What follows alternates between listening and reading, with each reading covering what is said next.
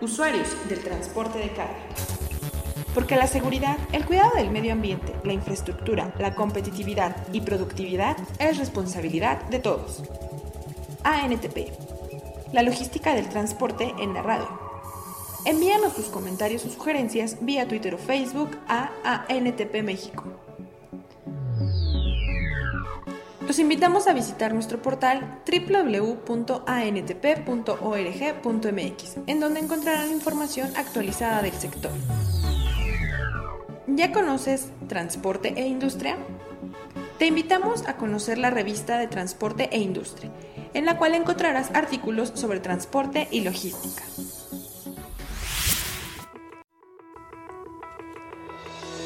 Notas del día.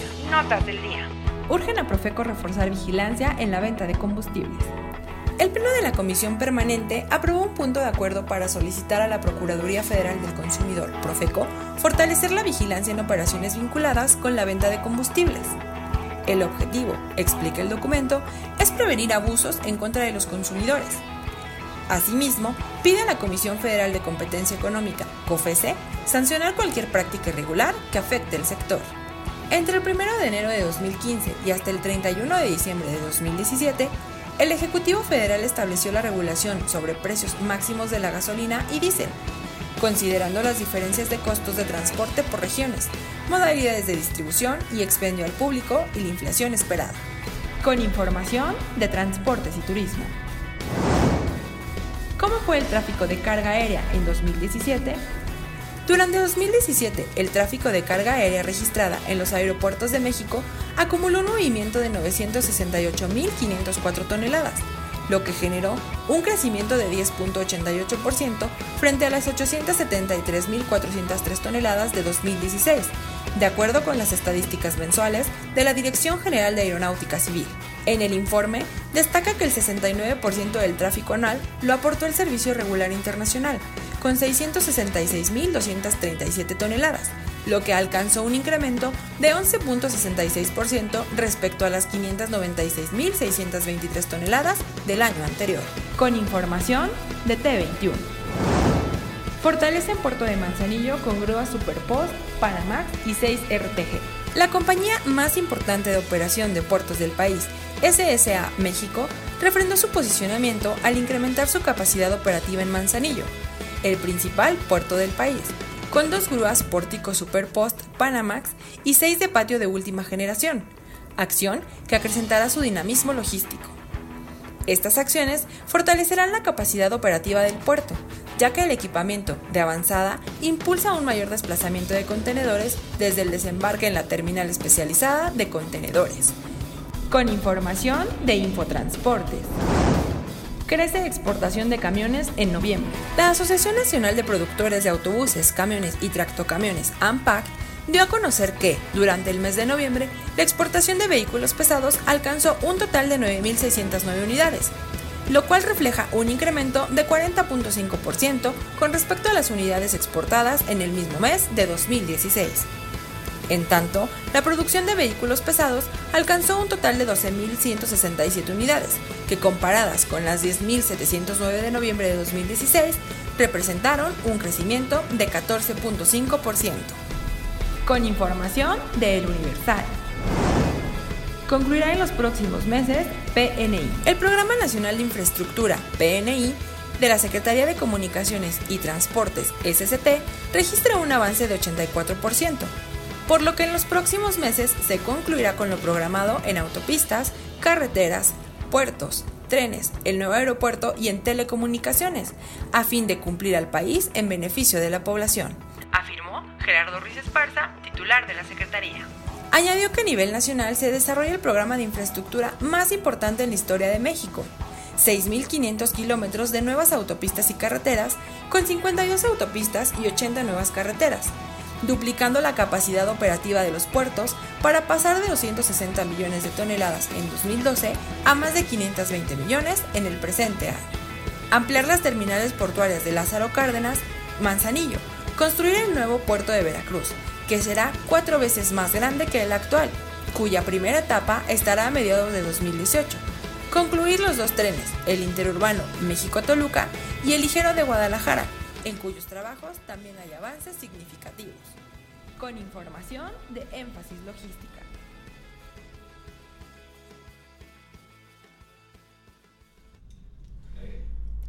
Muy buenos días. Sean ustedes bienvenidos a esta emisión 276 de ANTP Radio Usuarios del Transporte de Carga. Soy Leonardo Gómez, les damos la, la bienvenida y les agradecemos por acompañarnos a esta emisión. Hoy es miércoles 31 de enero. Saludo con gusto a Patricia Vizcaya. Muy buenos días a todo nuestro auditorio. Muy buenos días, Eli. Muy buenos días, José. Bien, eh, pues, como ustedes saben, hoy tenemos a un invitado especial, eh, una charla que vamos a tener sobre la norma 012 con nuestro amigo, el licenciado Elim Lubiano. Elim, bienvenido. Gracias, Leonardo. Gracias, Pato. Como ustedes saben, Elim es director general de Autotransporte Federal de la Secretaría de Comunicaciones y Transportes y en esta primera parte vamos a tener una charla con él. Para la segunda parte de esta emisión, Iris nos, eh, nos trae algunos detalles para la firma del convenio para disminuir las emisiones contaminantes en la zona eh, eh, del Valle de México. Germán nos eh, dará algunos, eh, algunas estadísticas de Ócara sobre la incidencia delictiva y también tendremos eh, sobre el tema de seguridad, Gustavo nos hablará sobre las, las velocidades, qué es y cuántas hay. En todo ello este, tendremos un, un eh, programa eh, abierto en el cual nos pueden estar eh, diciendo sus preguntas a través de las redes sociales de, de ANTP. Pero antes vamos con las efemérides, Patricia, si nos apoyas. Claro que sí, con el gusto de siempre. Un día como hoy, 31 de enero, pero de 1958, tiene lugar el lanzamiento al espacio del primer satélite estadounidense Explorer 1. También un 31 de enero, pero del año 1824, se promulga el Acta Constitutiva de la Nación Mexicana. El país entonces adopta la forma de una república representativa, popular y federal. Y finalmente, un 31 de enero, pero de 1897, nace el cardiólogo mexicano Ignacio Chávez. Él fue fundador del Instituto Nacional de Cardiología y recibe el grado de doctor honoris causa en 95 por las universidades del mundo. Y como indicadores financieros tenemos a la compra el dólar en 18.50, a la venta en 18.95, el euro a la compra en 22.85 y a la venta 23.52, la libra a la compra en 26.04 y a la venta 26.76. Gracias, Patricia. Y bueno, como les comentábamos, hoy tenemos un invitado especial, eh, Elim. Eh, bienvenido, Elim. Este, como sabes, el- la economía de nuestro país sigue creciendo. Se pronostica que eh, para este año tendremos un crecimiento del 2.8% del Producto Interno Bruto. Eso significa que vamos a tener mayor producción de bienes, eh, este, principalmente, y servicios que se van a demandar, y principalmente el tema de la logística y el transporte. Eh, la regulación es parte fundamental para lograr tener una seguridad, productividad y competitividad en nuestro país. El 26 de diciembre del año pasado se publicó la norma 012 de peso y dimensiones, para la cual este, te pediría si nos das tu, punto de vista y dentro de lo que hoy vienes eh, atendiendo en la Dirección General de Autotransporte Federal, eh, la importancia que tiene la norma 012 para la economía, para la seguridad y bueno, este, que nos puedas eh, compartir eh, lo que es, cómo, qué vamos a hacer. Y dentro de todo ello, si nos respondes a algunas preguntas, eh, te hago la aclaración que si a Patricia no le interrumpes, ella hasta contesta, ¿eh? entonces No, te pediría que te sientas la con la confianza de decir tiempo. Excelente. Adelante, Lim. Gracias, Leo. Gracias, Pati, por la invitación. Un saludo a, a todo el auditorio. Y pues sí, efectivamente, como lo señalas, eh, se publicó la nueva norma 012. Me gustaría empezar por señalar que para la Secretaría de Comunicaciones y Transportes es fundamental el que trabajemos en una política pública que sí incentive la competitividad, pero que también garantice la seguridad vial, la protección al medio ambiente y la preservación de la infraestructura carretera existente. Entonces, en ese sentido, pues bueno, estamos a la tarea, nos hemos dado la tarea de modernizar y tener un marco regulatorio actualizado. Por un, por un lado, pues bueno, se tiene trabajo ya avanzado en el tema de el paquete normativo, modificaciones a los reglamentos y específicamente la norma 012, como bien señalas, en cuanto a peso y dimensiones, pues bueno, se determinó hacer una revisión adelantada de la misma. Como el auditorio y ustedes podrán eh, recordar, el 26 de octubre del 2016 participamos en un foro en el Senado de la República, el que se denominó pesos y dimensiones de las configuraciones vehiculares. Y pues bueno, atendiendo a todas las inquietudes y los comentarios de quienes ahí participaron y también tomando en consideración una serie de, sugerencias y de comentarios que nos hicieron los expertos de pues, las, instituciones más prestigiadas y que tienen mayor conocimiento en la materia en este país, como lo es la UNAM, el, Instituto Mexicano del Transporte, el CESBI, el Centro Mario Molina, es que preparamos un proyecto de modificación y actualización de la norma 012. Importante señalar que esta norma, pues bueno, fue votada y aprobada al seno del Comité Consultivo Nacional de Normalización de Transporte Terrestre, que se dio cumplimiento con las disposiciones de la Ley Federal sobre Metrología y Normalización, y lo más importante, que cumplió un proceso de consulta pública a través de COFEMER, en el cual se dio la oportunidad a toda la sociedad para que pudiera manifestar sus comentarios y sus inquietudes. Entonces, el resultado de todo esto es que el pasado 26 de diciembre se publicó en el Diario Oficial de la Federación la nueva norma oficial mexicana 012 sobre pesos y dimensiones con los que pueden circular los vehículos en las vías federales de comunicación. Elin, vamos a recordarle al auditorio el objetivo, el objeto de aplicación de la norma, ya que estas nuevas disposiciones donde se está actualizando este marco regulatorio tiene a bien definir algunos mecanismos de seguridad vial. Sí, claro. A ver, el objeto de la norma 012 es establecer los pesos, dimensiones y características con los que deben de circular los vehículos. En ese sentido, pues bueno, la norma eh, aborda desde una perspectiva integral cuáles son los pesos y las dimensiones, pero también esta nueva norma adiciona elementos de seguridad con los que deben de circular todo tipo de configuraciones vehiculares.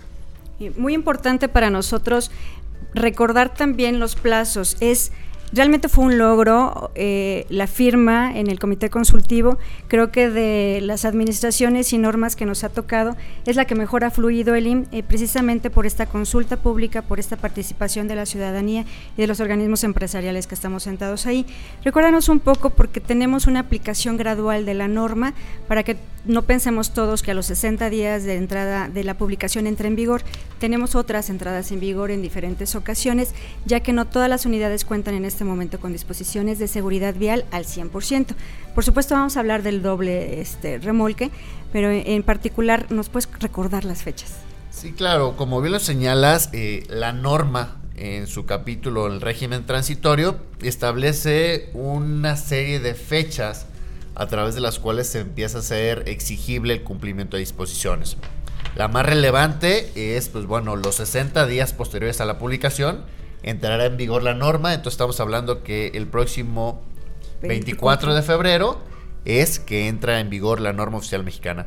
A partir de ese momento, pues bueno, se hace exigible el tema del cumplimiento de los pesos, las dimensiones y para el caso del doble remolque, las especificaciones técnicas que deben de contar, ¿no? Entiéndase el contar con el GPS, el, gobernador de velocidad de 80 kilómetros por hora, el cumplimiento de las condiciones físico-mecánicas en cada uno de sus componentes, con énfasis en el dolly, la suspensión neumática y pues bueno, eh, de manera complementaria hay algunas fechas que gradualmente se, irán haciendo exigibles. Sobre todo en trámites, ¿no? Es correcto. Es correcto. Por ahí el, artículo segundo transitorio establece que la Secretaría tendrá 30 días posteriores a la entrada en vigor de la norma para publicar cuál es el mecanismo, cuál es el procedimiento que permita a los dobles remolques tener la autorización expresa exigida. Efectivamente.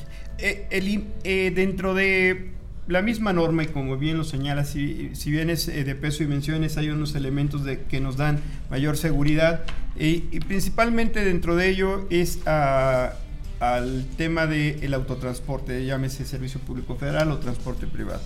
Pero eh, nosotros creemos que la responsabilidad del cumplimiento de cualquier norma ¿sí? es eh, compartida y dentro de todo ello está el usuario, el autotransportista y la autoridad. En todo ello eh, queremos fortalecer eh, la vigilancia. ¿Cómo se va a hacer esta? ¿Hacia dónde va? Eh, el grado de cumplimiento, ¿cómo se va a ir verificando? Claro, coincido plenamente, Leonardo. es necesario que trabajemos en una cultura del cumplimiento y el respeto de la normatividad. ¿Seguro? No nada más la de peso y dimensiones, sino toda aquella que rige el sector. Para el tema de la norma 012, la verificación y la vigilancia de su cumplimiento, pues bueno, estará a cargo de dos instituciones. Una, la Dirección General de Autotransporte Federal, a través de los servidores públicos comisionados eh, para que estén en los operativos y por parte de la Secretaría de Gobernación recae dentro de la Policía Federal. Así es. Entonces, estaremos trabajando de manera conjunta como al día de hoy ya sucede, a efecto de poder eh, verificar el cumplimiento de la norma. El cumplimiento de la norma en el sentido de que se circule con los pesos y dimensiones eh, máximos autorizados atendiendo la configuración y el tipo de camino. Y por otro lado también que las configuraciones vehiculares ya incorporen estos nuevos elementos de seguridad exigidos por esta norma. Dentro de ello, eh, el tema del usuario, y es un llamado a nuestros eh, colegas usuarios del transporte de carga, el que deben de verificar eh, principalmente cuánto pesa su, carga, a quién se lo están dejando, que vean que la tara cumple también en su conjunto con el peso bruto vehicular. Es una responsabilidad que queremos también seguir enfatizando porque también tenemos la responsabilidad como usuarios y en el tema de la propia conectividad. Los permisos eh, de conectividad son fundamentales, el usuario es quien los debe de obtener este, ya desde la norma anterior y dentro de todo ello este, también hay algunos eh, elementos importantes eh, que suman, como ya lo señalaste, el tema de la seguridad y no nada más, porque ha habido una crítica en función del GPS. Entendamos que el GPS, y así lo vemos, es para ver en dónde anda la unidad, ¿sí? Y que eh, al tener una ruta trazada no salga de ella, porque tiene en un momento dado la autorización para circular en ciertos caminos. Pero hay otros elementos importantes, como es eh, el, sistema de frenos, ¿sí? Y que dentro de todo ello, la vigilancia se puede hacer en sitio. Pero quisiera llevar el tema a la autorregulación es un elemento importante para aquellos que están haciendo las cosas bien. Allí, ¿cómo vamos eh, en el tema de la autorregulación? Gracias. Eh, abriría un paréntesis nada más para señalar eh, la utilización del GPS. también dentro del régimen transitorio y dentro de esta aplicación gradual, pues bueno, tenemos nosotros como Secretaría al 25 de abril para poder emitir cuáles son los lineamientos de cómo debe de, de operar y qué información se debe retroalimentar. Coincido contigo, es un tema que nos permitirá conocer la ruta que sigue, conocer que no existe un incumplimiento en la circulación por caminos de menor especificación, eh, velocidad en la que circula y hábitos de manejo, ¿no? Entonces podemos estar tranquilos de que esa es la información que estaremos requiriendo y que pues bueno, en su momento podrá ser utilizada en las, verificaciones. Por lo que toca la, a la autorregulación, es, una, es una figura que ya estaba contemplada dentro de, la norma anterior. Así es. En la cual ha habido algunas empresas que de manera muy proactiva y responsable han iniciado los procedimientos ante la Secretaría, han desarrollado protocolos de cuál es la manera en la que deben de, o en la que ellos consideran que se cumple con la autorregulación. Y pues bueno, estamos ajustando los, los detalles finales para poder otorgarles estas autorizaciones. Creo que valdría la pena si hacer una invitación a las empresas a que se sumen, a que vean e identifiquen las formas en las que pudieran dar cumplimiento y tener este, este beneficio de la autorregulación. Ok, para los trámites, Elim, nos comentabas que para la autorización expresa, que a lo mejor por ahí te vamos a hacer algunas propuestas, pero esperemos que no pase de una tarjeta de circulación, que esta autorización expresa que tenga el doble remolque y saques los lineamientos alrededor del 26 de marzo, que es tu fecha límite, tenemos otra fecha límite posterior, 24 de junio del 2018. Y estas preguntas que te voy a hacer a continuación son realmente de eh, nuestros alumnos que tenemos en diferentes este, cursos que estamos haciendo de Norma 12. ¿eh? bueno, lo que pasa es que son socios que han tomado cursos con nosotros y, este, y en estos cursos hay muchas inquietudes. Lo estamos dando precisamente antes de la entrada en vigor. Dentro de ellas nace que en estos 90 días posteriores, que solamente tenemos esos 90 días para realizar este trámite expreso del doble remolque, eh, la Secretaría está lista, completamente lista para recibir todos y cada uno de estos trámites en cada una de las entidades ¿Cómo nos vamos a apoyar mutuamente, Elin, para que organismos empresariales, este, empresas y todos tengan al 24 de junio más tardar su expresa autorización para el doble remolque? Con gusto. Eh, recordemos que el, plazo hasta los 30 días es hasta. En ese sentido, la Dirección General de Autotransporte Federal, previendo la relevancia del trámite, ha, iniciado los trabajos y al día de hoy tenemos un avance significativo. Es decir, eh, podría señalar que estaremos listos dentro de la fecha para poder eh, emitir cuál es el procedimiento. Eh, tenemos el compromiso de que sea un procedimiento ágil, que sea un procedimiento en el que se pueda dar una respuesta casi inmediata a los solicitantes. Excelente. Y el resultado, pues bueno, será que emitimos una, una autorización expresa que tiene un folio y una cadena de seguridad, el cual permite vincular cada uno de los componentes de los eh, tractocamiones doblemente articulados y esta autorización deberá aportarse con el resto de los documentos en circulación de los vehículos. De manera complementaria, estaremos entregando una calcomanía que deberá ser adherida a cada uno de los, de los componentes del doble remolque para que esto para que pueda ser identificado visualmente, no nada más por, por la Secretaría y por la propia Policía Federal, sino también para que eh, la sociedad en general tenga la certeza de que la configuración cumple con todas las especificaciones y está autorizada. Así es. Hay muchos elementos técnicos, hay documentales, hay algunos que se van a revisar en operación. Es eh, una de las normas técnicas de mayores complejidades y también eh, nuestros socios en estos talleres han referido a, tenemos cuatro apéndices, algunos de ellos muy gráficos que nos han determinado cómo se va a revisar y cuáles son los ejemplos de, cómo se aplicaría esta norma. Y, yo te preguntaría, eh, también estamos listos para que en los caminos porque si hoy me pides que sea una carta aporte y si nuevamente las condiciones este, físico-mecánicas y las emisiones contaminantes, que son normas que ya están vigentes y que debemos de estar cumpliendo ahorita, pero que para traer este tipo de configuraciones, para que estemos dentro de, la carpeta de vehículo, empresa y, este, y operador, y que licencia E para el doble remolque y demás, estamos completamente listos. ¿Cuánta gente tienes en los caminos? Eh, ¿Cómo vamos a hacer los operativos? Vamos a, estar nosotros, por supuesto, eh, en algunos de observadores, pero si me preguntan los arcos, ¿qué más tiene la Secretaría para verificar? Correcto. En ese sentido, eh, sí estamos listos. El área de supervisión, que es la que dentro de la Dirección General de Autotransporte Federal sale como tal a las carreteras y está encargada de la verificación de, lo mismo, de la norma, el cumplimiento de la misma, está en este momento en capacitación. Excelente. Eh, de manera coordinada, quienes participamos de manera directa en la construcción y aprobación de la norma, estamos impartiendo una serie de talleres para que no quede duda de cómo es que debe ser interpretada y cuáles son los alcances de la misma. Este ejercicio de capacitación lo estaremos replicando con la Policía Federal. Por favor. Estamos haciendo eh, también un esfuerzo de actualizar los formatos de infracción, los formatos de las eh, eh, autorizaciones especiales de conectividad, a efecto de que, pues bueno, vayan en sintonía con los nuevos requerimientos y las nuevas disposiciones de la norma. ¿Cómo se va a verificar? Pues bueno, yo reitero que son dos autoridades, la Secretaría, la Policía Federal, las cuales trabajan de manera coordinada y la inspección y el cumplimiento de la norma se puede hacer en los puntos eh, fijos de verificación de, dimensiones, en los operativos aleatorios que se establecen eh, con el uso de las básculas móviles. Y finalmente, la propia norma establece o habilita la opción de que se pueda eh, evaluar el cumplimiento de la misma a través de mecanismos electrónicos, los que son comúnmente denominados los arcos de pesaje. Así es. Estos arcos de pesaje que han tenido alguna polémica ahí, nos vas a pesar, nos vas a medir y va a pasar, recuerdo cuando hicieron la presentación de forma automática, la información para que entonces no exista el factor humano ahí si tenemos duda de alguna discrecionalidad, ¿no?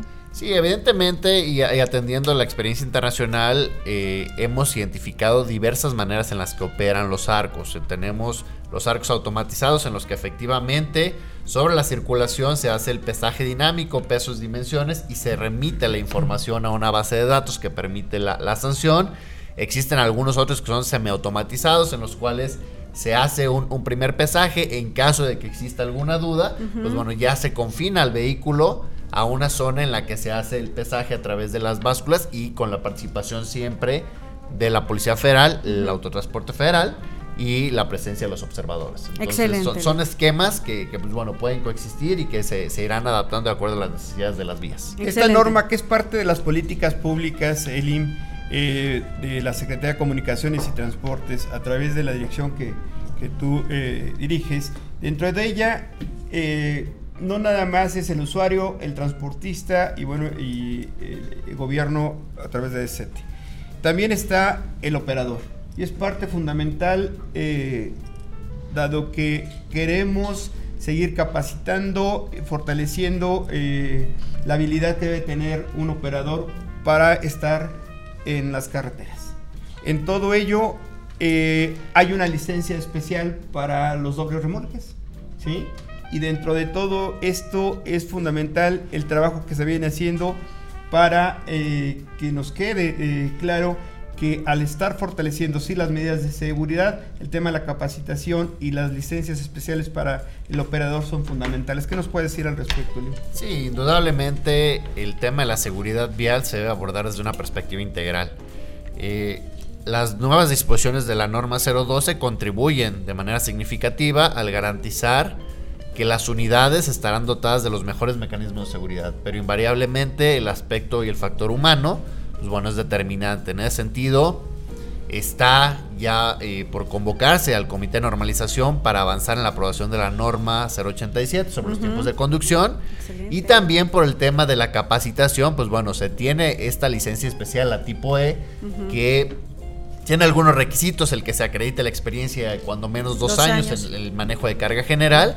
Y también creo que valdría la pena señalar que estamos trabajando con las principales cámaras y asociaciones del sector y estamos trabajando con Conocer para poder migrar a un esquema en el que se puedan acreditar los estándares de competencia. Entonces, eh, creo que es la manera en la que la Secretaría responde a una exigencia y a un tema tan importante como es la capacitación y la responsabilidad de los conductores en las vías. Excelente, nos das una primicia donde vamos a hacer un revés en los talleres sobre la norma 87, porque entonces ya vemos luz y este año será publicada eh, a pesar de algunas contrariedades que traíamos ahí en mejora regulatoria. Entonces se va, va para adelante y ahora entonces también nos preguntan paradores seguros, paraderos seguros. Sí, en cuanto al tema de, de, paradores seguros, pues bueno, sabemos que es infraestructura indispensable para que se pueda dar cabal cumplimiento a las disposiciones de esta norma. Al día de hoy hay paradores en algunas de las carreteras. La Policía Federal tiene un censo de cuáles son catalogados como paradores seguros. Y el compromiso es que podamos trabajar para que los espacios existentes puedan eh, cubrir con todos los requerimientos y puedan ser utilizados para el debido cumplimiento de esta norma. Y también vale la pena señalar que hemos estado trabajando muy de la mano con ANTP en un proyecto para la identificación de aquellas vías en las que no se cuenta con los paradores y se pueda este, desarrollar bajo diversos esquemas eh, el desarrollo de, los mismos. Junto con ello, nada más permíteme, eh, porque eh, quisiera regresar que la norma la vemos de carácter integral. Sí, totalmente. Y así como hablé ahorita del tema del operador, también viene el vehículo. En la medida que tengamos estas, eh, esta normatividad nos va a llevar a tener más y mejores vehículos en mejores condiciones. Eso también lo contempla la norma porque te pide ciertos, eh, cierto equipamiento que te lleva a que sea más moderno. ¿Es verdad? Así es. Quisiera que nos hablas al respecto, dado que si bien estamos en un programa de modernización, se trabaja, lo han venido trabajando con el hombre camión, con los autotransportistas a través de Canacar y otras organizaciones, que nos parece bien, como usuarios lo vemos muy bien y creo que la norma también le da un enfoque de eh, tener más y mejor eh, equipamiento.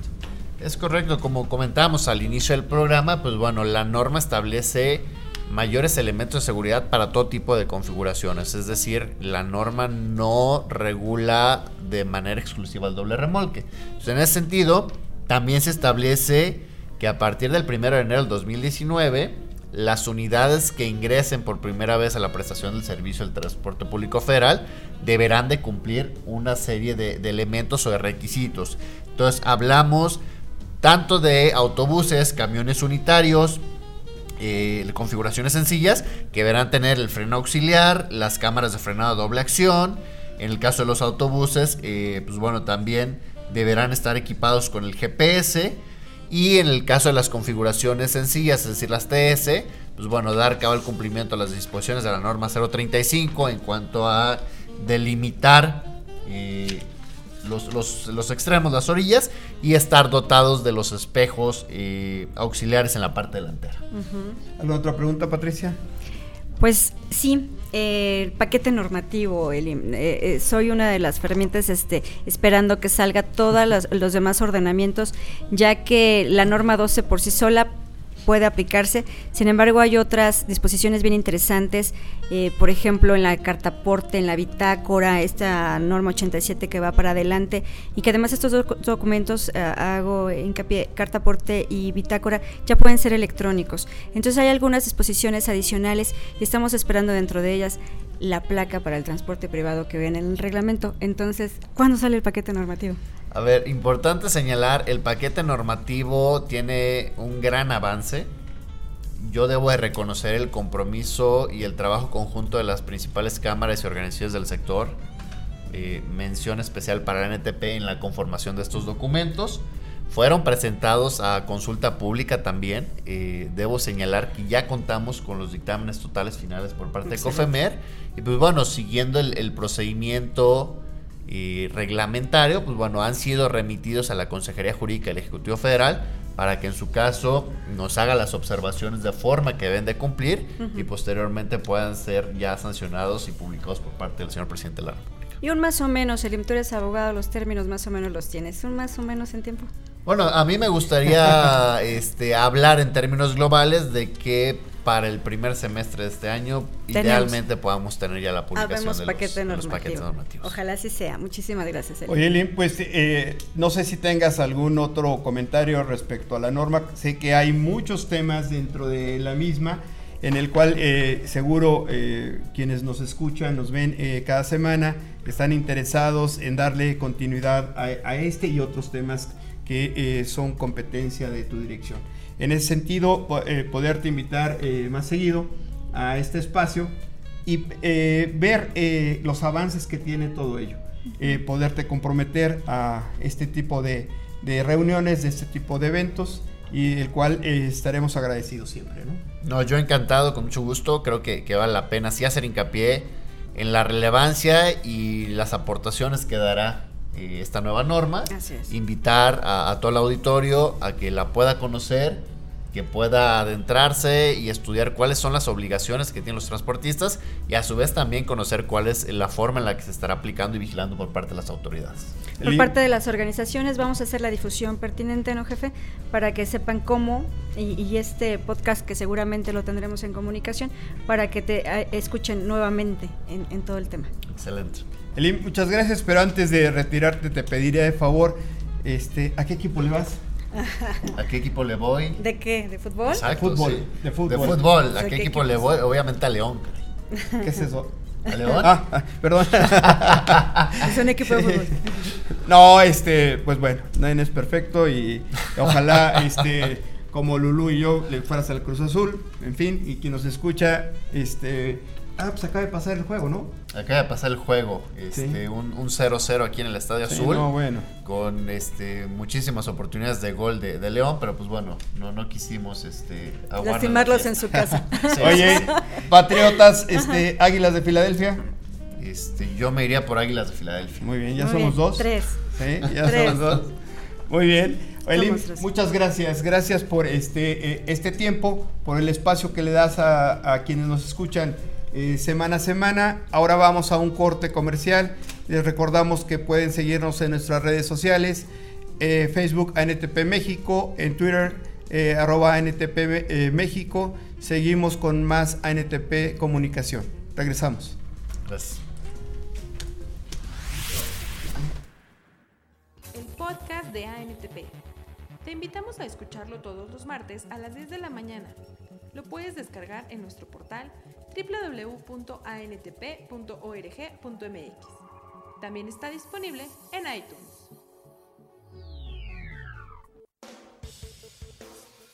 ¿Sabías que la temporada de ozono 2018 podría iniciar en febrero? La contaminación en el trimestre de marzo a mayo de 2018 será peor que en el mismo periodo de 2016 y 2017, por lo que se prevé que los altos niveles de ozono empiecen de manera anticipada en febrero. La Comisión Ambiental de la Megalópolis, CAME, estima que podrían registrarse de 10 a 15 días con muy mala calidad del aire en la zona metropolitana del Valle de México, es decir, con más de 155 puntos de ozono, peor que el año pasado por las condiciones climáticas que se presentarán en los primeros seis meses de este año. Con información de Noticias MBS. La cápsula. La cápsula. México con alza en tráfico ferroviario a Norteamérica. Durante la segunda semana de 2018, los ferrocarriles mexicanos reportaron un movimiento acumulado de 68.284 vagones y unidades intermodales, 0.4 más que lo acumulado en el mismo periodo de 2017. Lo anterior significó un aporte de 5.44% al tráfico total acumulado, el cual, de acuerdo con la Asociación Americana de Ferrocarriles, ascendió a 1.253.961 vagones y unidades intermodales, lo que, no obstante, derivó en una caída de 1.3% frente a lo registrado el año pasado. Al mismo tiempo, el tráfico de ferrocarriles canadienses aportó el 20.56% del acumulado total, con un manejo de 257.878 vagones y unidades intermodales, lo que cerró en un alza de 0.4% respecto al año anterior. Con información de T21.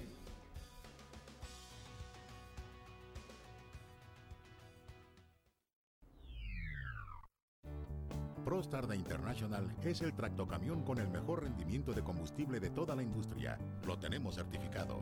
Con motor Cummins, la cabina más amplia y cómoda del mercado y todo el respaldo postventa de International con más de 80 puntos en todo el país. Y si lo que estás buscando es el camión del patrón, conoce el nuevo Lone Star. En cuanto lo veas, sabrás por qué le decimos así. Acércate al distribuidor internacional más cercano y descubre por qué International es Opta. Internationalcamiones.com ANTP agradece a Navistar y Kenwood, patrocinadores de ANTP Radio, usuarios del transporte de carga. Estamos de regreso, amigas y amigas. Qué bueno que sigan con nosotros después de esta interesante charla que tuvimos con el director general de Autotransporte Federal, Elim Lubiano. Eh, a continuación les voy a hablar sobre la firma de convenio de concertación y colaboración de acciones para hacer más eficiente la circulación del transporte de carga y contribuir al mejoramiento del tránsito, la movilidad y la disminución de emisiones contaminantes a la atmósfera en la Ciudad de México.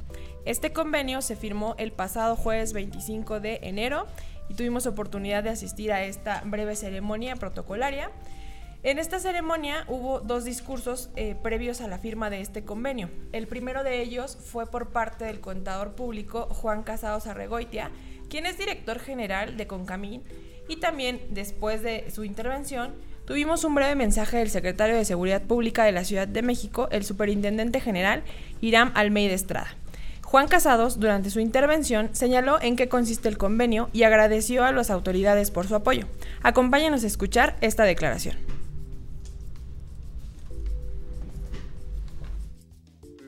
Este recinto con la voluntad de suscribir este convenio. Para nosotros es muy satisfactorio encontrar en los ámbitos de los sectores privados, empresariales, productivos de nuestro país, pero particularmente de nuestra ciudad, la voluntad de trabajar de manera coordinada con las autoridades. Para nosotros este esfuerzo colectivo es un ejemplo de un ejercicio de gobierno moderno, eficaz, legal, pero sobre todo siempre muy cercano hacia la gente y a sus sectores productivos. Hoy, por segunda ocasión, suscribimos este convenio con una naturaleza muy clara, la naturaleza de generar condiciones suficientes acordes a las características y necesidades tanto de ustedes de los sectores, de las características de los habitantes de nuestra ciudad en lo relativo a la movilidad, favorecer algunos temas de la índole ambiental pero adicionalmente con un factor eh, sustancial también para nosotros, para el gobierno de la ciudad, pero sobre todo también para esta Secretaría, y es la seguridad en el tema del transporte. A través de estos corredores se generarán beneficios específicos en el tema del medio ambiente, en factores de movilidad, pero adicionalmente en temas de seguridad. Hoy estamos muy ciertos y muy orgullosos, agradecemos la presencia obviamente de aquí, de todos ellos presidentes o representantes de distintas organizaciones con grandes, grandes características y reconocimiento en el ámbito de su sector. Liderazgos que hoy se suman para generar condiciones suficientes de bonanza en estos acuerdos que estamos suscribiendo. Este acuerdo, insisto, nos ha generado condiciones suficientes para el desenvolvimiento de los corredores. Hoy tenemos además 446 operativos de seguridad generados en torno a esta misión. Tenemos más de 3.555 infracciones implementadas alrededor de este tema.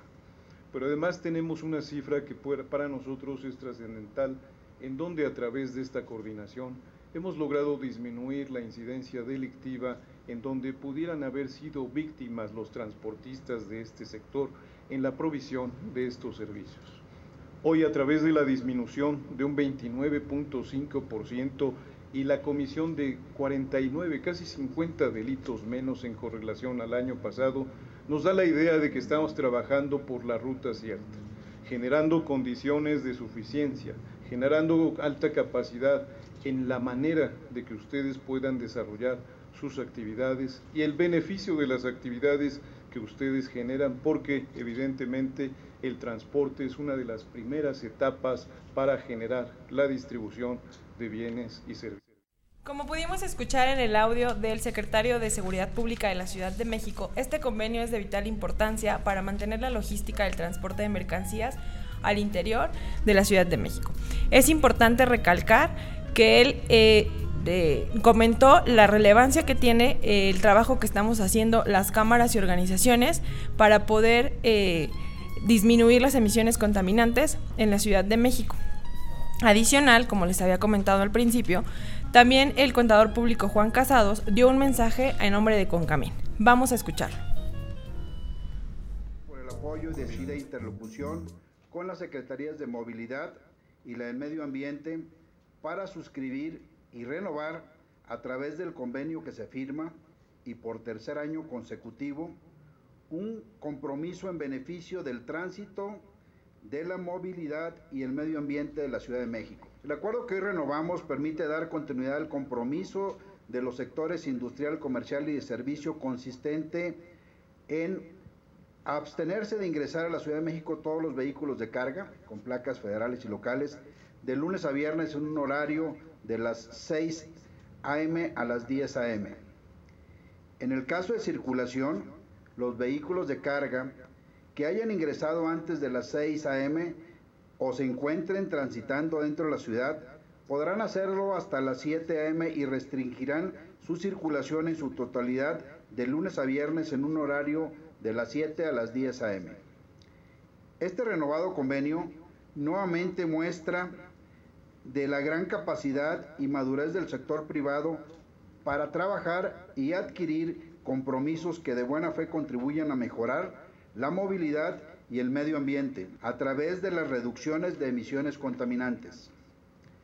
Los sectores industrial, comercial y de servicios del país reiteramos la firme voluntad para continuar trabajando con las autoridades de la Ciudad de México como escuchamos, el contador público Juan Casados nos explicaba un poco en qué consiste este convenio.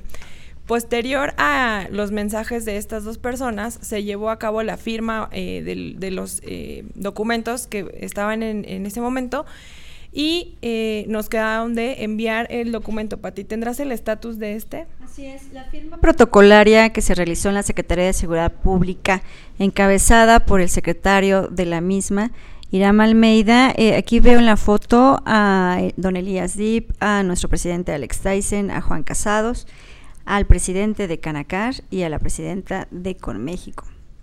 Y eh, todos ellos firmaron, sin embargo nos hacen falta algunas autoridades y entonces estamos en el proceso de firma final. Ok, una vez que estén todas las firmas y los documentos nos los hagan llegar, estaremos nosotros compartiendo con ustedes los detalles para ampliar un poco más la información que Juan Casados nos pudo eh, dar a conocer en ese momento y que pasamos a ustedes al audio. Esta es la foto de eh, la foto oficial después de la firma del documento. Ok, y eh, pasando a otro tema, ahora Germán y Patricia nos comparten eh, las cifras sobre el secretariado y OCRA sobre la incidencia delictiva de vehículos asegurados. Hola, muy buenos días a todos. Este, así es, el pasado 20 de enero el Secretario Ejecutivo del Sistema Nacional de Seguridad Pública publicó ya el total de reportes reportados mediante averiguaciones previas o carpetas de investigación en las 32 procuradurías o fiscalías del, del país este, dándonos que en el año 2017 se tuvo un total de 2.944 robos a camiones de carga, de los cuales 2.780 fueron con violencia y 164 sin violencia, siendo los, los, meses con mayor índice de robo octubre y noviembre con 289 y 281 robos respectivamente. Así también, los 10 estados con mayor número de reportes de robos en el año 2017 fueron Puebla, con un total de 1.486 robos, Tlaxcala con 1.157, Oaxaca con 176, Veracruz 54, Guerrero 48, Coahuila 6, Chiapas 5, Zacatecas 3, Tamaulipas 2 y San Luis Potosí con 2. Este, cabe resaltar otra vez que esto simplemente son de los datos que se tienen respecto a averiguaciones previas o carpetas de investigación. Conforme a esto, se hace un comparativo de lo que pasó en el año 2017 y en el, año 2016 y tenemos que en el año 2017 hubo un total de 2.944 contra un total de 1.400, contra un total de 1.587 robos en el año 2016, habiendo un 85% de aumento en los robos. Así también, respecto a los cinco estados con más, más índice de robos reportados en denuncias, que fueron Puebla, Tlaxcala, Oaxaca, Veracruz y Guerrero en el año 2017, tenemos que Puebla registró un total de 663 robos en el año 2016 contra 1.486 en el año 2017, existiendo un, un aumento del 124%. Tlaxcala reportó en el año 2016 674 robos contra 1.157 del año 2017, dando un total de 71% de aumento en robos. Oaxaca 151 robos en el año 2016 contra 176 en el año 2017, con un porcentaje del 17% de aumento. Veracruz reportó en el año 2016 36 robos contra 54 en el año 2017, teniendo un 50% de aumento y Guerrero tuvo un total de 41 robos en el, en el año 2016 contra 48 en el año 2017 con un 17% de aumento. Cabe resaltar otra vez nueva cuenta que son datos que el Secretario Ejecutivo del Sistema Nacional de Seguridad Pública publicó apenas el pasado 20 de enero y solamente es referente a denuncias y carpetas de investigación que se tienen en todas las Procuradurías de la, de la República. Es importante la reiteración que hace Germán ya que de este registro de averiguaciones previas o carpetas de investigación iniciadas por las diferentes Procuradurías Generales de Justicia y Fiscalías Generales de todos los estados, de las 32 entidades federativas que se tienen registrado, pueden distar mucho de la realidad mucho o quizás en estas alturas ya no tanto porque todos están iniciando averiguaciones, carpetas y demás. Lo que sí queremos resaltar es que son las oficiales estadísticas que tenemos precisamente de esta incidencia delictiva y que la única fuente que tenemos segura para obtener estos y que son los registros de averiguaciones son el secretario ejecutivo del Sistema Nacional de Seguridad Pública. Es decir, podemos tener un sinnúmero adicional de robos en carreteras no registrados en averiguaciones porque no se inician carpetas de investigación. E, es así, ¿no? Así es, por eso los invitamos a, que cada vez sean más los que se animen a denunciar e iniciar más carpetas de investigación para así poder tener un número real de lo que está pasando allá afuera. Por otra parte, OCRA, que es la empresa coordinadora de, de riesgos asegurados, nos da su comparativo de enero a diciembre del año 2017 con el mismo periodo del 2016 conforme al número de vehículos asegurados. Cabe resaltar que aquí simplemente es el 35% del total de vehículos que andan en las calles el que está asegurado. En estas estadísticas... O sea que exponencialmente tenemos que pensar que tenemos el 35% del 100. Así es. eso es importante también reiterarlo, ya que la Oficina Coordinadora de Riesgos Asegurados también nos da una estadística bastante fiel, pero solamente de los vehículos asegurados, que como reitera Germán, es el 35% del autotransporte de carga a nivel nacional. A nivel nacional, así es. En ese sentido nos dice que camiones de hasta 12.5 toneladas en el año 2016 hubo un total de reportes de robo por 1095 contra 1123 en 2017, habiendo un aumento del 3%. En camiones de hasta 6.5 toneladas hubo un total de 75 robos en 2016 contra 105 en 2017, existiendo un aumento del 40%. En camiones de hasta 7.5 toneladas hubo un total de 57 reportes contra 86 en 2017, existiendo un 51% de aumento. En camiones hasta 9.5 toneladas hubo un total de 201 reportes en 2016 contra 349 en 2017, existiendo un 74% de aumento. En camiones de más de 12.5 toneladas hubo un total de 246 reportes de robo contra 351 en 2017, existiendo un habiendo un aumento del 43%. En cuanto a semirremolques, en 2016 hubo un total de 3.554 robos contra 3.907 en 2017 con un aumento del 10% y entre, y entre tractocamiones un total de 3.045 en 2016 contra 3.973 en 2017, habiendo un aumento del 30%. Y esto nos da un total más o menos ponderado de un 20%, ¿no, Así Germán? a nivel nacional. A nivel nacional de los vehículos exclusivamente asegurados, que es más o menos un 35% del autotransporte de carga a nivel nacional. Como vemos aquí el porcentaje dispara mucho de lo que nos da el secretariado, ya que estos son los vehículos asegurados. Eso quiere decir que no tenemos muchos vehículos asegurados todavía, nos falta el 65%, Exactamente. Eso es todo por parte de nosotros. Muchas gracias Germán y Patricia. Como siempre muy interesante esta información y pues habrá que darle continuidad para ver cómo es que va incrementando o disminuyendo eh, estas incidencias.